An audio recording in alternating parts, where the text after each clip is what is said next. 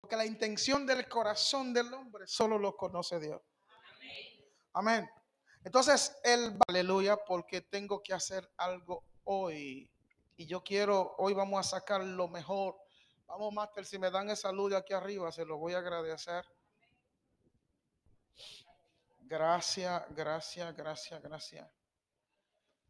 Segunda de Timoteo capítulo 3, lo leímos la semana pasada, voy a leerlo otra vez. La pastora estuvo leyendo ese pasaje. Yo quiero que tú te pongas de pie un momentito, por favor.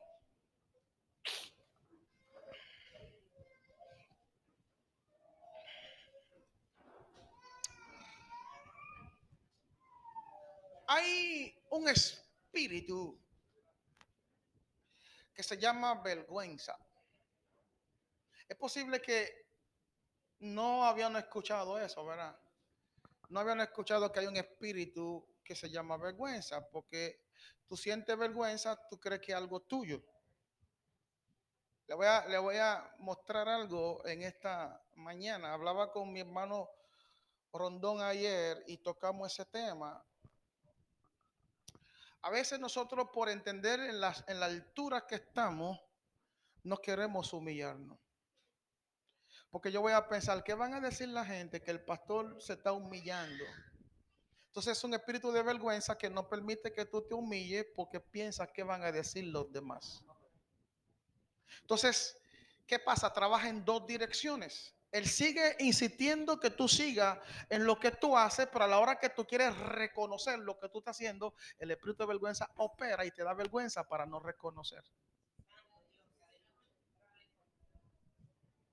¿Están entendiendo eso?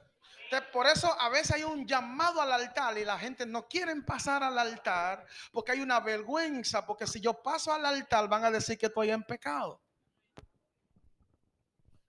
Pero Dios me está llamando a humillarme, pero no me quiero humillar. Mira qué cosa. El llamado es al altar, pero yo me quedo en la silla o me arrodillo en la silla. No te dijeron que te quedaras en la silla. Ok, el altar está lleno. Pero tengo que moverme del lugar donde estoy porque me están llamando. Dios me está llamando a su presencia. Porque tenemos que entender la Biblia. Hemos vivido todo el tiempo, y perdónenme lo que le voy a decir, vivimos todo el tiempo violando y desobedeciendo la voz de Dios. Tengo algún hijo aquí hoy. Hay algún hijo aquí hoy que está entendiendo que, que dijo, yo vine a entender. Y yo vine a arreglarme con Dios. Cierra tus ojitos y levanta tus manos, por favor. Aleluya. Gracias, Padre. Gracias, Padre. Gracias, gracias, gracias, gracias. Señor, gracias. Levanta tu mano.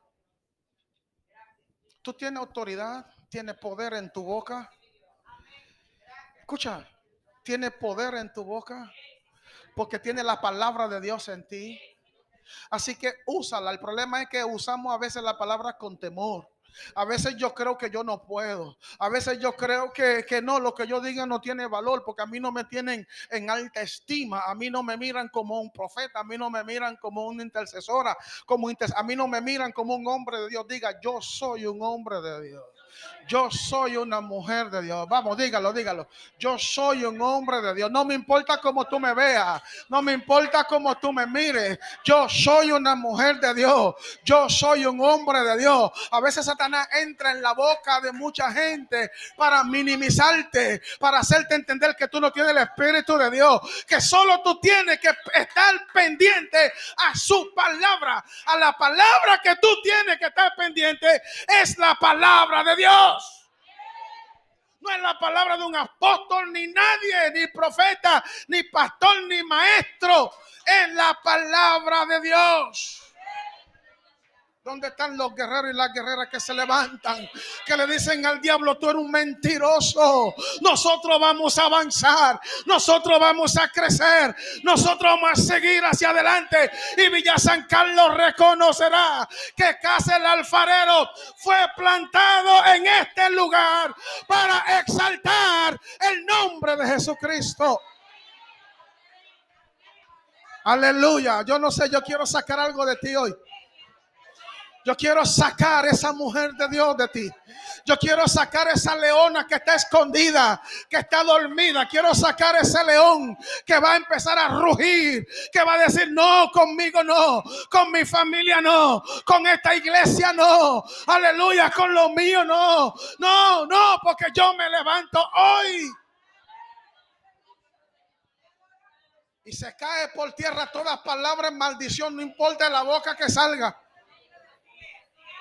En el nombre de Jesucristo. Aleluya. Hey, escúchame, tú tienes una misión. Escúchame a mí, Dios te llamó con una misión. Y de ti depende cumplir la misión que Él puso en ti. A cada uno de los que estamos aquí, Dios nos llamó con una misión. Tú no estás aquí por casualidad, tú no estás aquí por hobby, no estás aquí por sentirte bien. De hecho, aquí hace calor. Este saloncito es caliente. ¿Sí o no? Por eso, eh, el pan de maíz que está ahí, el juguito, usted lo compra. Porque queremos comprar unos abanicos. Yo no estoy fuera de la unción, yo estoy encendido todavía. Estoy encendido todavía. Estamos en unción. El asunto, el asunto es que queríamos comprar un par de aire para mientras tanto. Pero las condiciones no dan para meter aire. Porque hay que hacer una inversión en la puerta, hay que poner una puerta de cristal y eso cuesta un dinero. Pero ¿qué vamos a hacer? Vamos a reforzarlo con abanico. Vamos a poner un par de abanicos, ese se dañó. Ahora vamos a poner un abanico en el techo, de eso, de eso mismo, pero en el techo, ¿ok? Entonces, para que alabemos a Dios con mayor libertad. Dios está viendo tu fidelidad, porque en medio del calor tú estás aguantando. Te bendigo en el nombre de Jesús. Y diga, el calor no me va a detener. Voy a seguir alabando a Dios. Porque esto es pasajero. Vienen cosas mejores. Todo tiene su tiempo debajo del sol. El coronavirus tiene su tiempo. Aunque no ha pasado, se va. Escúchame, porque hay un tiempo determinado para cada cosa. Así que dígale al temor, temor, lo siento por ti, pero te va. Suéltame. Como dice la gente, suéltame en banda. Temor, suéltame en banda. Suéltame. Porque yo le creo a un Dios vivo el Dios que sana el cáncer, el Dios que levanta al paralítico, el Dios que sana la fiebre, el Dios que sana del hígado, el Dios que cambia órgano, también puede sanar el coronavirus. Lo que pasa es que Dios a veces permite las pruebas a ver hasta dónde vamos a resistir. A ver qué vamos a hacer, si vamos a sucumbir delante de ella. Levanta tu manita y yo quiero que tú le diga al Señor algo por mí, por favor. Diga, al Señor, mira el pastor, la encomienda que tú le diste hoy. Vamos, vamos, vamos, vamos, vamos. Vamos, vamos, vamos, vamos, vamos, clame. Clame, clame, clame. Clame. Aleluya. Aleluya. Aleluya. Padre, gracias. Padre, gracias. Padre, gracias. Padre, gracias. Gracias, Señor. Gracias. Gracias. Gracias. Gracias, Señor.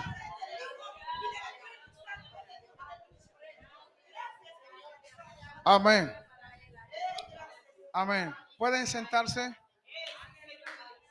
Pero quiero pedirle a los intercesores. A veces e, eso hay que eso hay que trabajarlo, no es fácil.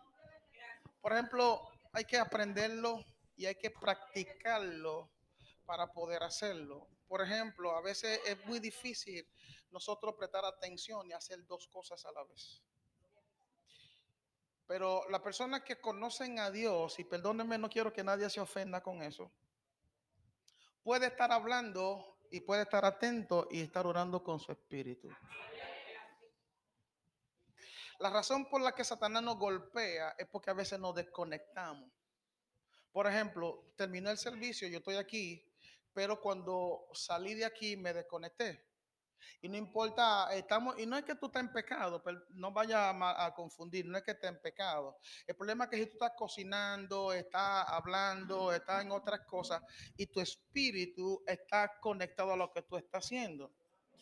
Pero cuando tú tienes tu espíritu conectado a Dios, tú sigues orando y tú estás moviendo, estás hablando, tu espíritu está conectado con Dios. Entonces no hay brecha abierta, no hay espacio para que el enemigo pueda entrar. Entonces yo quiero, todo el que tenga la capacidad de escucharme con atención y conectar su espíritu en oración, yo quiero que lo haga. Ahora. Y no solo por este tiempo de ahora, sino por el, por el segundo tiempo también. Y de ahí en adelante Dios sabrá qué va a hacer. Amén. Yo sé que hay personas que ya están conectadas en el Espíritu. Amén. Lo siento, yo lo siento, lo siento, yo sé que aquí hay gente que están conectada en el Espíritu. Vamos a orar también, tenemos que orar por el altar. Este altar hay que cuidarlo, hay que protegerlo. Eh, el fuego de Dios se mantenga. Amén. Gloria a Dios. Según el Timoteo, déjame ir breve para entrar. Según el Timoteo capítulo 3, verso 1 en adelante. Lo leímos la semana pasada, pero yo creo que este versículo hay que ir leyéndolo constantemente para poder entender que estamos, en qué tiempo estamos viviendo y qué está pasando, porque en realidad estamos viendo lo que está pasando, ¿ok? Dice, también debes saber esto que en los postreros días vendrán tiempos peligrosos, porque habrá hombres amadores de sí mismo, ávaros, vanagloriosos, soberbios, blasfemos, desobedientes a los padres, ingratos, impíos, sin afecto natural, implacables calumniadores, intemperantes, crueles. El que no quiera saber de su hermano o su hermana es un cruel. Porque si tú no quieres saber de mí, también tú me matas. Aborrecedores de lo bueno, traidores, impetuosos, infatuados, amadores de los deleites más que de Dios que tendrán apariencia de piedad. Y es ahí donde nos, guayamos.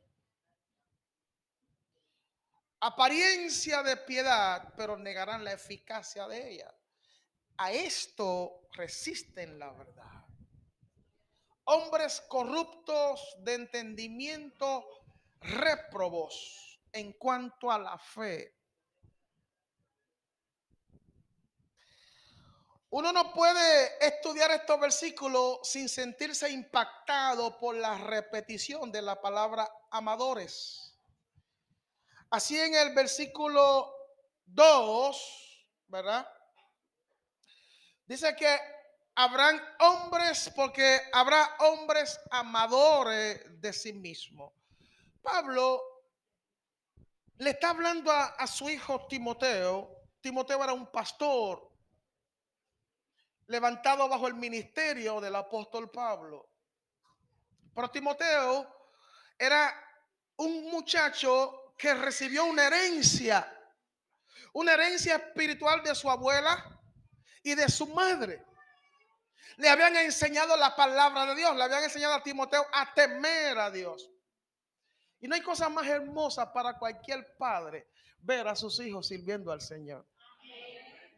Ahora, Timoteo al conectarse al manto del apóstol Pablo, al meterse bajo el ministerio del apóstol, entonces el apóstol le está enseñando a, Timoteo algo que no fue que Pablo se lo inventó. Lo que Pablo le está diciendo a Timoteo fue que el Señor se lo reveló. Amén. Mira qué sucede hoy en día. Hoy en día tú lees ese versículo y predicas sobre eso. Más de una persona se va a molestar. Ay, Dios mío. Ay, ay, ay. ¿Por qué? Porque las personas, cuando la palabra los confronta, en vez de cambiar, entiende que tú lo estás atacando. Y yo no creo que haya mensaje que esté para atacar a nadie. La palabra de Dios es para confrontar, no para alinearnos. Si no fuera por eso, entonces que no se predique. Vamos a seguir cantando corito o que el Señor venga o, que nos muramos todos porque Él no ha venido todavía. Y ya se acabó esto. ¿Por qué la palabra? Dios le dice a, a Moisés, escríbela para que le enseñe. Dice, para que la estudie, para que la vea. Deuteronomio dice, tiene que decírselo al, hijo al levantarse, al acostarse, al, dormir, al comer, en la, ponlo en el poste, ponlo en la nevera, ponlo donde quiera, mientras tú caminas con él. ¿Qué? Ahora la pregunta es, mira qué cosa. Hablamos mucho de Deuteronomio capítulo 6, pero no decimos qué. Solo decimos, dice el Señor, que se lo repita a dónde. Vamos a ver, vamos a sacarlo de, un, hoyo ahí. Repíteselo cuando se levante, cuando se acuete, en el camino. Escríbeselo en los postes, donde quiera que pase. Ahora, ¿el qué? ¿Cuál palabra? Hoy por no decimos que la ley no existe ya.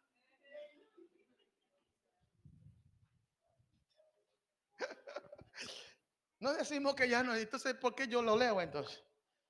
¿Qué yo voy a repetir? Jesús dijo, si tú me amas, guarda mis mandamientos. ¿Y cuáles son los mandamientos?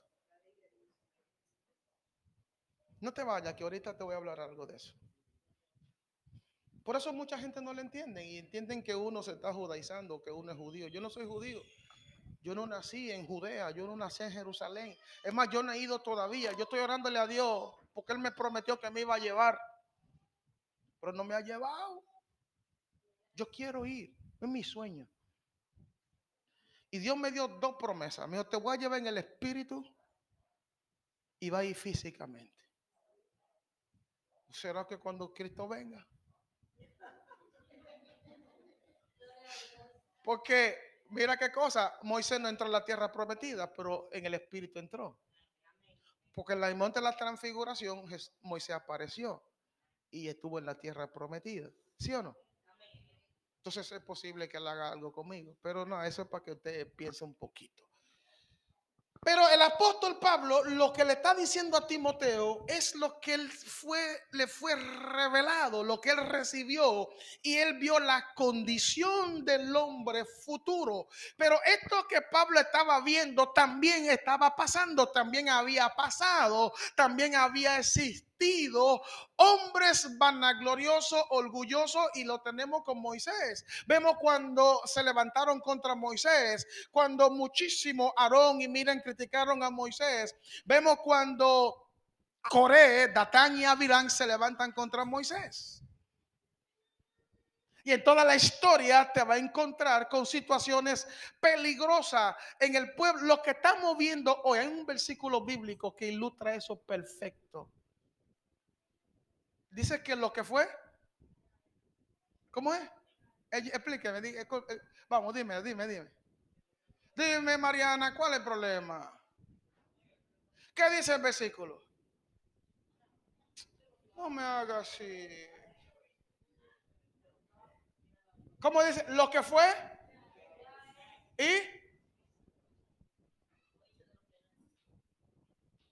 ¿Tú sabes qué está diciendo? Que no hay nada nuevo, todo ya está hecho y todo es una repetición. Escucha, todo es una repetición, todo es un ciclo. Por ejemplo, si en tu familia hay un ciclo de maldición, si tú no lo cortas, esa maldición seguirá de ciclo tras ciclo. Dios trabaja de ciclo en ciclo. Por eso no tengan temor con la venida de Cristo.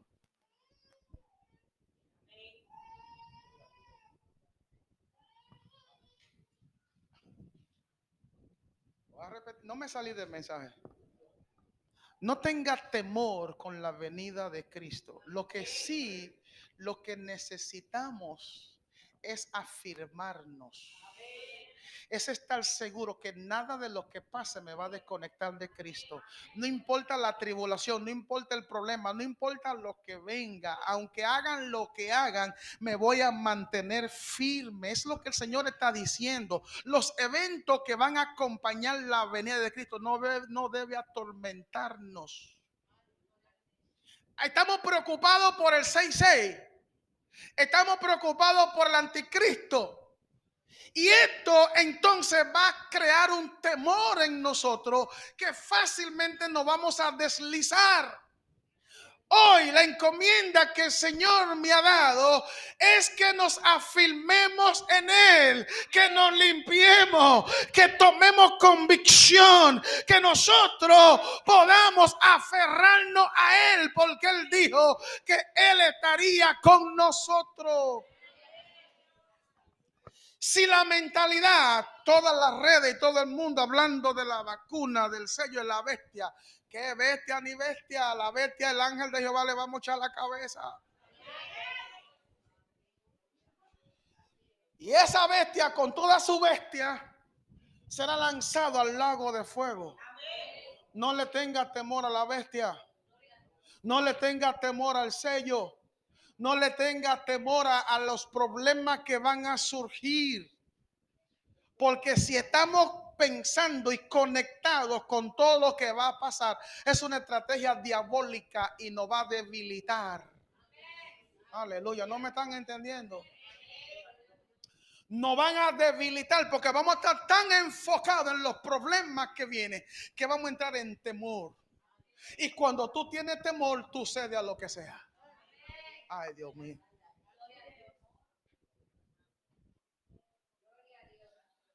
Cuando tú tienes miedo, tú vas a ceder. Entonces, Dios lo que me está diciendo, que le diga a ustedes que nos aferremos a Él. Ahora, ¿cómo nos vamos a aferrar a Dios? Vamos a limpiar nuestros caminos. Vamos a limpiar nuestros corazones.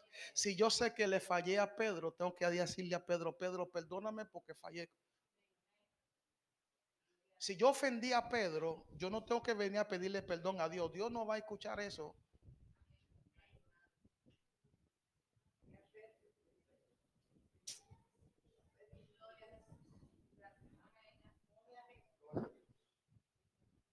¿Están conmigo ahí? El problema es que nosotros nos hemos convertido en jueces. Y el único juez que perdona pecado se llama Jehová, Dios de los ejércitos. Jesucristo a través de su muerte en la cruz del Calvario nos dio el derecho de ser perdonado por nuestros pecados. No importa que sea adulterio, fornicación, no importa que sea robo, mentira, todo, crítica, todos Si confesamos nuestros pecados, Él es fiel y justo para perdonarnos y limpiarnos de toda maldad. Ahora la Biblia dice, perdonaos los unos a los otros sus ofensas. Entonces, si tú ofendiste a alguien, no esperes que Dios te va a perdonar. Ay, Dios.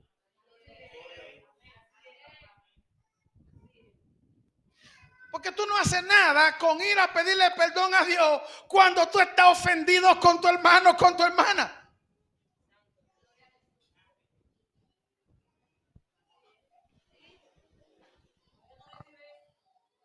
Ayúdeme.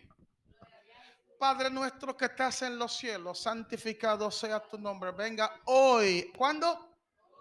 Tu reino, haga tu voluntad en el cielo como se hace. Escúchame. interpreten, cómo se hace en el cielo significa que aquí yo tengo que hacer lo que se hace en el cielo. Jesús dijo, lo, yo hago lo que veo a mi Padre hacer.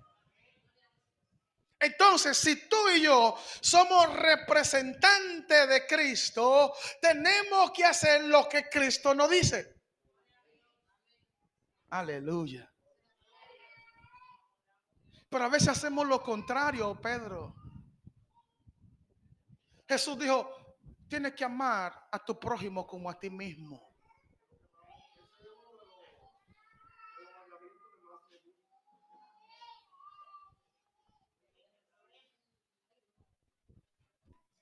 Pero si yo hablo mal de mi prójimo y soy cristiano y estoy lavando a Dios, estoy gritando, estoy exaltando a Dios, pero yo no quiero saber de Marienni, me cae pesado.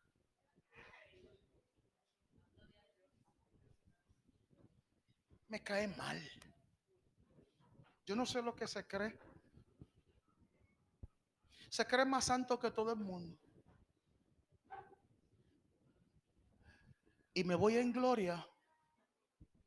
Me voy en. Ay, ¿Usted se acuerda un corito que cantaba así? Me voy en gloria, me voy en gloria, me voy en gloria a la patria. Y no queremos saber del hermano.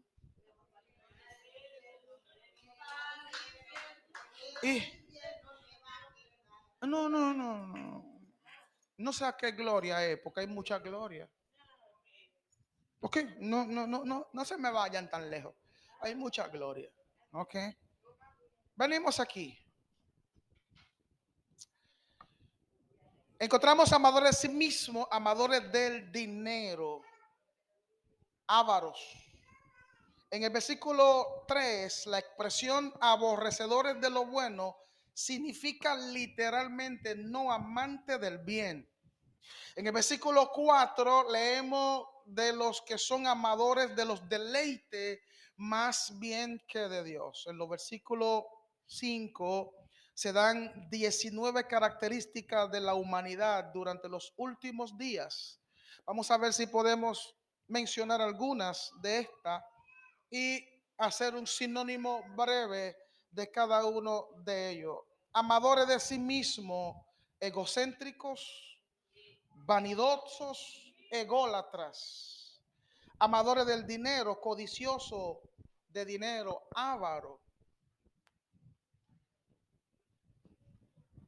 Mire, lo que yo tengo me costó un precio.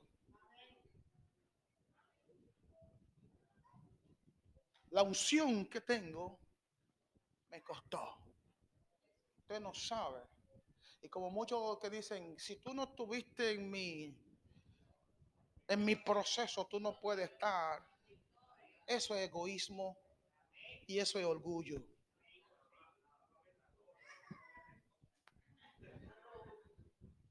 Pero también cuando yo te digo, esa unción me costó, yo te estoy diciendo, si tú me invitas, no me des tres pesos. Esa unción cuesta. Así que la ofrenda que tú me vas a dar, analícela, no me dé cualquier cosa. Pero Jesús dice, dad por gracia. Una cosa es honrar, pero los ávaros, los amadores del dinero, vienen a brincar y saltar para que tú le des más dinero. Ahora, y te voy a decir una cosa, y tú me vas a decir si no es así o no. Y todos hemos caído en esa, y, hoy hay que pedirle perdón a Dios. Los lo, que invitamos a predicadores, y a mí me ha pasado. Usted no se ha fijado que tú invitas a alguien a predicar y te da un mensaje así, pasivo, si tú tenías que darle tres mil, tú le das dos mil.